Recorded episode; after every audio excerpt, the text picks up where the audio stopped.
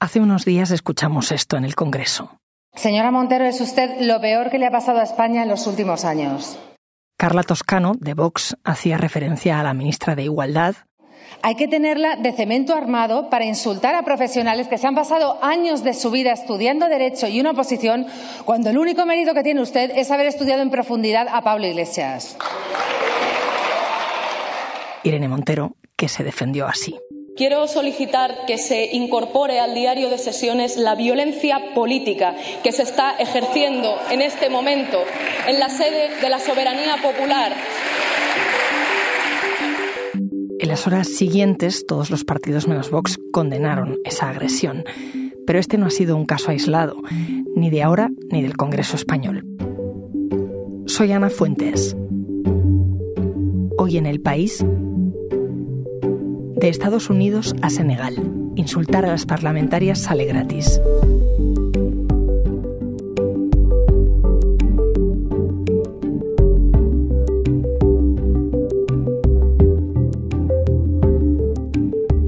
Mi compañera Marta Curiel ha estado mirando a distintos lugares del mundo para entender por qué esto no pasa solo aquí. Lo escuchamos semanalmente. El decoro en el Congreso de los Diputados cada vez se guarda menos insultos a unos y sobre todo a otras. Después de la última bronca, en el país audio nos preguntábamos si había diferencias. Nos pasamos horas buceando por exabruptos. Aquí suenan los que tienen que soportar las mujeres diputadas. Tengo que decir que cada vez que la veo la cara y esos morritos pienso lo mismo, pero no lo voy a contar aquí. El problema es que cuando los que dirigen algún partido están acostumbrados, no, saben hacer nada sin, sin la chacha, pues lo cierto y verdad es que yo no tengo claro que Cospedal sepa pasar la aspiradora. Eh, señor Cascos, de verdad que voy a intentar centrarme, ¿eh? Y, se lo prometo también a su, a su palmera de al lado. Es la que encarna ser esposa de, nombrada por, sin preparación. Para Yoli, que aspiró a ser lideresa mundial y no pasó de fasionaria, porque hay que ser muy fea para atreverse a amenazar a millones de españoles en el templo de la palabra. Quizá ese debate deje de insultarme, señor Hernando, que le leo los labios. Eh, que están donde están porque las ha, las ha fecundado el macho alfa. Y estos son los que reciben los hombres. Y dejen de hacer el canelo. Usted es un auténtico matón porque practica el matonismo político. Tiene que ser una persona decente y usted no lo es. Dilo más alto. Si eres tan valiente, dilo más alto. Esto demuestra que que nuestro Parlamento sea el más feminizado de Europa con un 47% de mujeres en sus escaños no quiere decir que sea un espacio de igualdad plena. De hecho, el machismo en la política va aparejado a la llegada de las mujeres a las instituciones. Y en vez de ir a mejor, el tono cada vez sube más y más. Quien podía saber el porqué era la corresponsal de género del país, Isabel Valdés, así que le pedí que me lo explicara. Hola Marta, pues mira, te cuento, ahora mismo, en este momento, diciembre de 2022, em, se unen varias razones, es decir, no es solo una. Por un lado está, digamos, el motivo base, lo que acabas de decir tú, la llegada y, la presencia cada vez mayor de mujeres a las instituciones genera una reacción, más leve o más aguda, pero se va a dar en España y en cualquier parte del mundo. Lo que sí es relativamente nuevo es la entrada de la ultraderecha en el Congreso tienen un discurso que no solo es machista, sino reaccionario al, feminismo. Eso ha hecho que suba mucho la crudeza de los discursos, llegando a los insultos e incluso al desprecio. E insisto en esto, que es en la tribuna de un espacio democrático en el que se representa a más de 47 millones de personas. ¿Se puede hablar entonces de una estrategia planificada? En la ultraderecha, pues no hay una agenda, es decir, no creo que tengan un planning semanal con 10 insultos el lunes, dos entrevistas para incendiar el miércoles, que igual sí, ojalá verla y, y poder contarlo. Pero obviamente sí existe una agenda implícita en ello, una estrategia que viene con la propia ultraderecha. Lo dijeron muy claro desde el principio, dijeron que querían acabar con el feminismo dentro de la política, lo que ellos llaman ideología de género y la, ultraderecha resurge en España como partido y se expande porque encuentra un hueco social eh, para hacerlo. Y esa reacción contra feministas se ha ido normalizando. En los últimos meses, además, los avances en la tramitación de, de leyes claramente feministas, leyes orgánicas, además, como la del solo sí es sí o la reforma del aborto o la ley trans, se han insertado en esa agenda. Y a eso le puedes añadir cuestiones como la subida al poder en otros lugares también de estos partidos. Y aquí tenemos el resultado, que es la violencia política de género. El de violencia política de género no es un concepto nuevo, pero sí poco desarrollado todavía. Donde mejor lo conocen es en la ONU Mujeres. Así que llamé a María Noel Baeza, la directora regional para las Américas y el Caribe. Es eh, la manifestación más horrible de, del miedo que tienen los hombres a perder el poder. Así te la defino. María me atendió desde Panamá. Y es terrible, porque yo he visto mujeres políticas muy fuertes que llega un momento que nada más. Entonces, lo que te digo es que hay impunidad con relación a la violencia política. María me explicó que no todo insulto a una mujer política es violencia política de género. Así que mi siguiente pregunta era sencilla. ¿Cómo se diferencian? ¿Lo que ha pasado en nuestro Congreso lo es? Eso es violencia. Sí, eso es violencia. Está clarísimo que es violencia cuando te insultan, cuando, cuando te difaman, cuando se meten con tu cuerpo, cuando se meten con tus hijos o con tu pareja, cuando exponen, eh, eh, exponen situaciones que a los hombres jamás se lo harían, ¿no? Este, tenemos que ser muy claros, la libertad de expresión es otra cosa. Estos ataques verbales machistas no solo pasan en nuestro Parlamento, y en este episodio lo vamos a comprobar. Según me contó María, en otros países y momentos han dejado de ser verbales para ser algo más, para ser físicos. Investigando descubrí que el concepto de violencia política de género se ha desarrollado más en Latinoamérica, por la gravedad de lo que ocurre allí y el movimiento de lucha contra él. Debía preguntar entonces a las compañeras del país que trabajaban en la zona. Tras una primera conversación, Almudena Barragán, que está en la redacción de México, me mandó un largo artículo sobre la cuestión. En él empezaba diciendo que la Fundación Internacional de Sistemas Electorales había recogido datos de más de 2.000 casos de este tipo de violencia.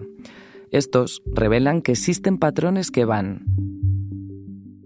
desde el abuso psicológico, la intimidación social y familiar, discursos sexistas, acoso, ataques verbales para disminuir su credibilidad, em, cuestionar sus capacidades para la política por el hecho de ser mujeres, amenazas, hostigamiento y llegar a, a lo más brutal que es el asesinato, claro. Así que le pedí que me contara algunos ejemplos que hayan tenido que cubrir.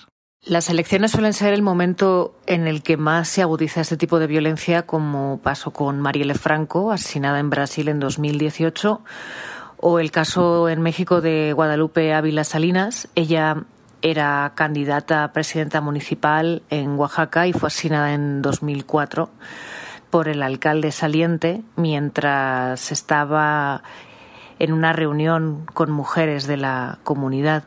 Em, las pasadas elecciones en México, las del 2021, de hecho fueron las más violentas para las mujeres. También es cierto que fueron las en las que más candidatas mujeres hubo, pero de 35 candidatos asesinados, 21 fueron mujeres. Estos son los extremos, los extremos físicos los que te callan, pero los hay más sutiles que tienen exactamente el mismo propósito. Si los ataques a los hombres políticos se centran sobre todo en el ámbito público, lo que se hace con las mujeres, en la mayoría de los casos, es atacarlas también en lo privado, en lo íntimo y en lo personal. Tras hablar con Almudena, me quedé pensando que justo esto último era lo que habíamos visto en el Congreso con la ministra de Igualdad. Pero ella añadía más, que con esta violencia no solo se quiere callar a las mujeres políticas, sino a todas las mujeres. Por eso se hace a la vista de todos, en los foros públicos como el Congreso, pero también en las redes sociales. En Brasil hay un ejemplo muy claro de ello. Nayara Galarraga, la corresponsal, me contaba que hay milicias digitales para violentar a las mujeres políticas. En Brasil hay poquísimas políticas, pero sufren ataques feroces, sobre todo en redes sociales, aunque el caso más conocido ocurrió en el Pleno del Congreso. El protagonista, el diputado Bolsonaro, que le dijo a una compañera no te violaría porque no te lo mereces. Después, cuando ya era presidente, fue obligado a pagarle una buena multa y a pedirle perdón. Pero hace poco, en la última campaña electoral, volvió a insultar a una compañera, en este caso a una candidata presidencial, durante un debate televisado. A Simone Tebete, probable ministra en el gobierno de Lula, le dijo, usted señora es una vergüenza para el Senado. No me venga con esa historieta de que ataco a las mujeres y de hacerse la víctima. En los dos días siguientes, ella y la única otra mujer que había en ese debate fueron víctimas de un ataque brutal en redes. Recibieron 6.000 tweets con insultos, muchos de ellos siguiendo ese patrón de la vergüenza. Usted es una vergüenza para el Estado de Mato Grosso, una vergüenza para las mujeres. Una de las más atacadas es una derechista que rompió con Bolsonaro. En miles y miles de mensajes la llaman Peppa Pig. Los bolsonaristas son conocidos por lanzar ataques coordinados en redes sociales para destruir la reputación de los rivales o de disidentes. Isa, María, Almudena, Nayara me estaban ayudando a coser la definición de violencia política de género con datos y con ejemplos. Todas habían insistido en que las mujeres la sufren por el hecho de serlo, pero también añadían que si eres negra, migrante, joven, esta violencia aumenta. Uno de los ejemplos más claros que se me ocurren es el de la congresista Alessandria Ocasio Cortés en Estados Unidos. Así que llamé a otra corresponsal, a Macarena Vidal. Pues tiene 30 años, es, joven, atractiva, de, de, carácter bastante firme y está entre las más progresistas de su partido. Ella en 2020 pues eh, fue mm, denunció un ataque de un, legislador muy conservador, eh, Ted Yoho, que eh, en las escalinatas del Capitolio pues se cruzó con ella y tuvieron un, intercambio de palabras bastante agitado en el que según las versiones de gente que lo oyeron y, y, según denunció después la propia Alexandria Ocasio Cortez la llamó pues pues jodida perra eh, se formó tal follón que, que tuvo que disculparse o, o semidisculparse. En esos momentos, eh, Ocasio Cortés denunció que aquello no era un incidente aislado, que es algo cultural, y cito, la cito de palabra. Eh, bueno, y hay que recordar que el propio presidente Trump ha sido uno de los instigadores de, estos em, insultos o de estos menosprecios hacia las, mujeres políticas. Eh, durante su mandato, Trump, eh, recordemos que prodigó los insultos a la presidenta de la Cámara de Representantes, a Nancy Pelosi, que se marcha ahora del cargo. Con estos mimbres, pues em, una vez que ha llegado al, poder eh, Joe Biden, pues digamos, eh, la, violencia hacia las mujeres políticas, hacia, hacia las legisladoras, pues se ha hecho menos eh, verbal, quizá más soterrada, pero desde luego no ha desaparecido. A este lado del Atlántico las cosas no están mejor. Me lo recordó el periodista del periódico destinado en Reino Unido. Sin embargo, Rafa de Miguel me decía que en la Cámara de los Comunes, en el Parlamento británico, no son muy normales los episodios públicos de violencia verbal de género. Pero esto no tiene que ver con la realidad oculta, con la realidad, con la realidad privada en ese mismo entorno, que es bastante retrógrada, bastante machista y en la que sí existe esa violencia verbal de género. En el Parlamento sobre todo se dan eh, episodios de condescendencia masculina bastante rancios, como por ejemplo cuando en abril de 2011 el entonces primer ministro David Cameron quiso callar a la diputada laborista Angela Eagle con una expresión que venía a decir algo así como cálmate querida o tranquila querida. Calm, down. Calm down. Calm down. Listen. Listen to the doctor. O, por ejemplo, las expresiones utilizadas por un personaje curiosamente muy popular al otro lado del canal, en el continente europeo, John Bercow, el que fuera speaker, presidente de la Cámara de los Comunes, famoso por aquel order, order que gritaba en los eternos debates sobre el Brexit. Bercow acabó siendo investigado también por episodios de acoso laboral, y protagonizó dos eh, situaciones bastante chuscas en los debates parlamentarios. Cuando la diputada liberal demócrata Leila Morán se estrenó en la Cámara de los Comunes, hubo muchas mofas por parte de los diputados conservadores más chuscos. Y Bercow no tuvo otra ocurrencia que hacerles callar diciendo que Leila Morán se expresaba muy bien, como si eso fuera el argumento necesario para que atendieran lo que tenía que decir una diputada. El propio Bercow también eh, se refirió a Esther McVeigh, una diputada conservadora, que no terminaba de poner fin a su respuesta parlamentaria, como a una lavadora que nunca acaba de terminar su ciclo. Pero en general, donde sí se produce una violencia verbal de género muy fuerte, es en el entorno privado laboral de la Cámara de los Comunes, donde sigue predominando una cultura muy machista. En Reino Unido prefieren otros foros públicos para intentar callar a las políticas. Se dio el caso, por ejemplo, hace poco de un diputado conservador que de modo anónimo acusó a la número dos del laborismo, a Angela Rayner, que se suele sentar siempre al lado del líder Keir Starmer durante la sesión de control del Parlamento, de utilizar la técnica de Sharon Stone en la película Instinto Básico para distraer a Boris Johnson. El argumento del diputado era tan chusco como decir que Boris Johnson, un hombre educado en la Universidad de Oxford y que tiene una fantástica capacidad retórica y de debate, se veía sin embargo despistado frente a esas maniobras tan arteras de la diputada Reiner que se dedicaba a cruzar y descruzar sus piernas cuando el primer ministro se disponía a intervenir. Evidentemente, el propio Johnson calificó de ridículo y condenó tajantemente esa acusación, como lo hicieron el resto de diputados a los que se preguntó en el Parlamento, pero ahí estaba la acusación, ahí estaba el daño, ahí estaba la violencia verbal realizada desde el anonimato y a través eh, de los tabloides que contribuyen siempre, son los primeros en eh, jalear este tipo de debate chusco. De en santé. Oh, ça suffit là. Mais qui c'est qui s'est fait Écoutez, ça franchement. Arrêtez quoi. Je suis pas une poule, hein. C'est bon. Y a des comportements La durée moyenne incroyables. de cotisation est de 35 Precisamente este cacareo de gallina me encontré cuando estaba buceando por noticias de este tipo tras hablar con Rafa.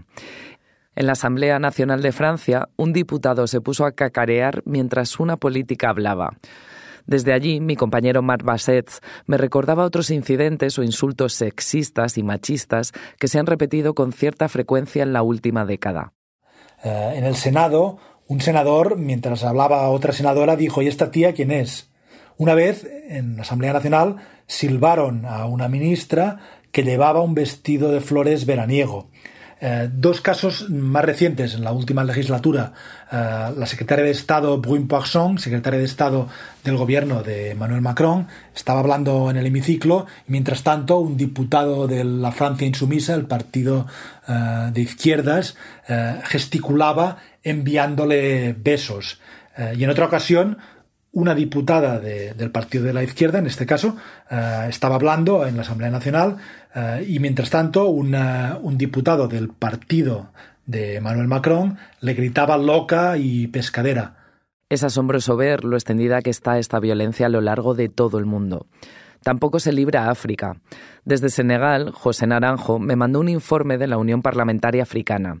La investigación se había realizado entrevistando a parlamentarias y trabajadoras de los órganos legislativos de 50 países de toda África. Cuatro de cada diez había sufrido algún tipo de violencia sexual. Lo mismo si hablamos de acoso físico o psicológico. La mayor parte de las mujeres que participaron en el estudio consideran el acoso sexual una práctica corriente en la vida política, sobre todo las insinuaciones, comentarios y bromas con connotación sexual. Y es que si bien algunas cosas han cambiado en las formas de la política africana, con más mujeres en puestos de representación, un 23% en la actualidad, y con varios países con leyes de paridad, lo cierto es que el fondo machista sigue estando muy presente. Uno de los problemas añadidos que fue denunciado por las encuestadas es la falta de mecanismos que permitan denunciar con total seguridad.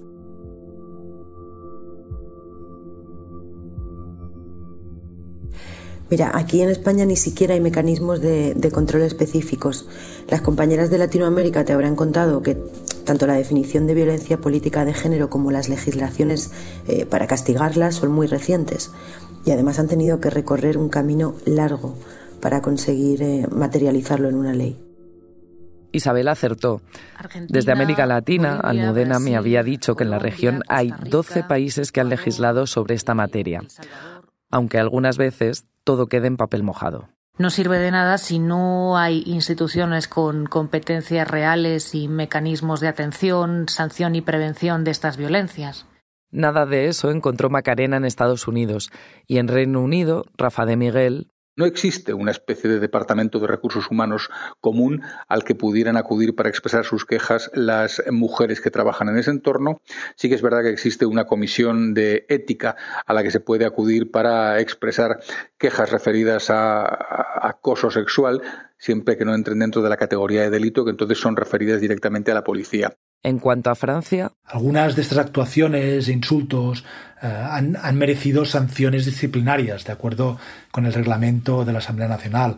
Eh, el diputado que, gritaba a otra diputada, le, gritaba loca y, pescadera, pues este diputado fue sancionado con la retirada de una cuarta parte de su sueldo eh, mensual. Pero son sanciones, de acuerdo con el reglamento, las mismas que se aplican en otros casos de, insultos o salidas de tono durante las trifulcas parlamentarias. Esta arbitrariedad en las sanciones también se refleja en el Parlamento Europeo, donde, por ejemplo, un eurodiputado polaco dijo que las mujeres tienen que ganar menos porque son menos inteligentes.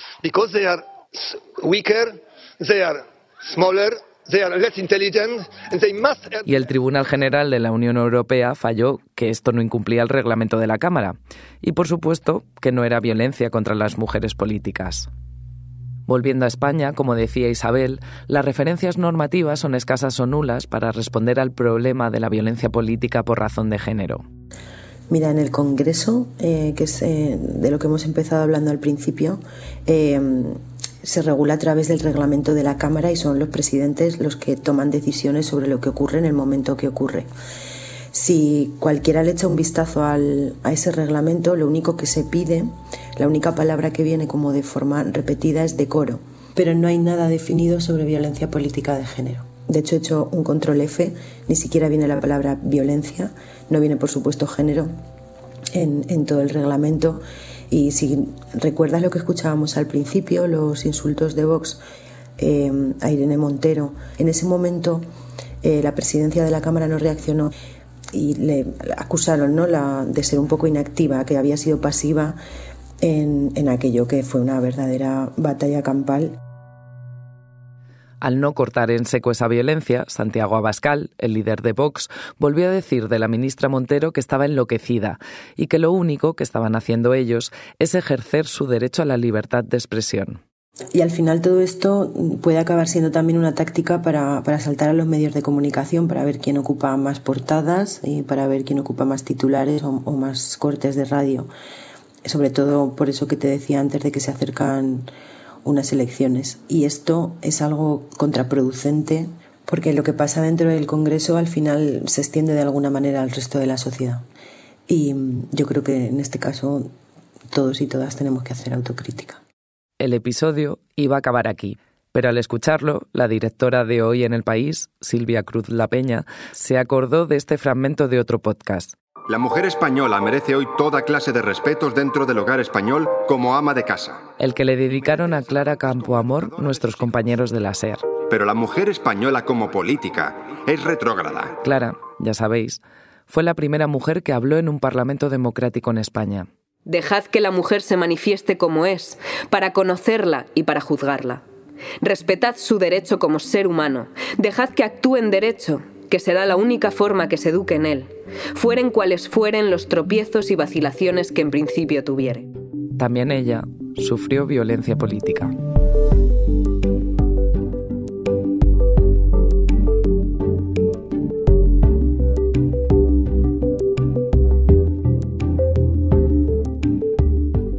Este episodio lo ha realizado Marta Curiel. La grabación en estudio es de Nicolás Chabertidis, el diseño es de Camilo Iriarte, la edición de Ana Rivera y la dirección de Silvia Cruz La Peña. Yo soy Ana Fuentes y esto ha sido Hoy en el País. De lunes a viernes volvemos con más historias. Gracias por escuchar.